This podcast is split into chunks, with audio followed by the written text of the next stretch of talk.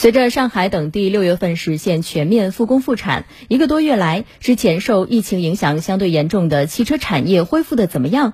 中国汽车工业协会十一号发布的数据显示，六月份汽车销量高达二百五十点二万辆，环比增长百分之三十四点四，同比增长百分之二十三点八，呈现出淡季不淡的良好发展势头。我们来听报道。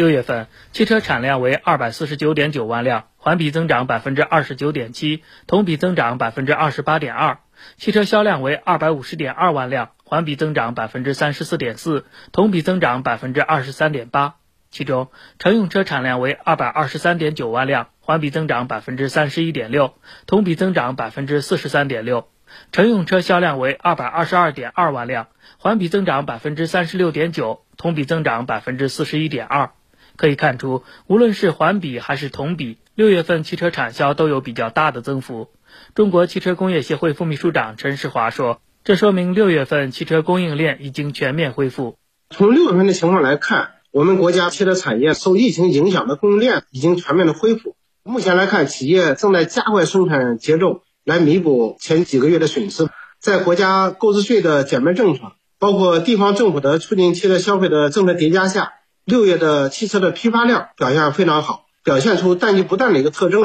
而在终端销售方面，多地 4S 店的销售顾问告诉经济之声记者，六月份客流量和销量明显回升。现在淡季已经慢慢的过去了，看车买车的人也多起来了。因为之前三四月份的时候，说实话，一个展厅有时候一天连一组客户、两组客户都来不了。但是现在呢比较好了，平均下来每天差不多有十来组啊。对于销量回升的原因，有 4S 店销售顾问分析，主要有两方面：一方面是前期积累的需求迅速释放；另一方面，每年六月份本来就是汽车价格比较低的时间段，而今年又同时叠加了多重优惠，所以购车相对划算。因为咱们购置税减半是从六月一号开始的，然后紧接还有政府的这个抢券补贴，各地的都有一些，厂家的部分车型上有一个购置税的减免补贴，价格绝对是低。除了总的销量大幅回暖，六月份新能源汽车市场继续保持高增长，产量为五十九万辆，销量为五十九点六万辆，同比都增长一点三倍。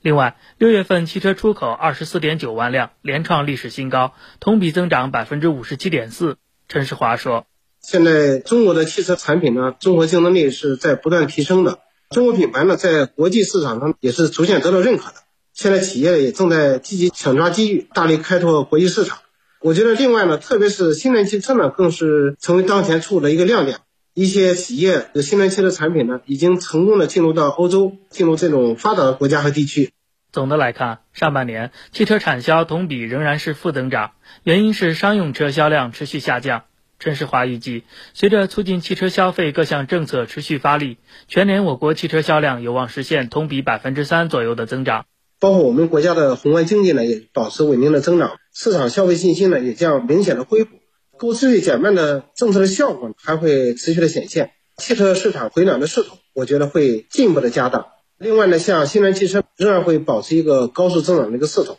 所以从全年来看，汽车市场还会保持一个稳定的增长，增长的速度我们现在判断是百分之三。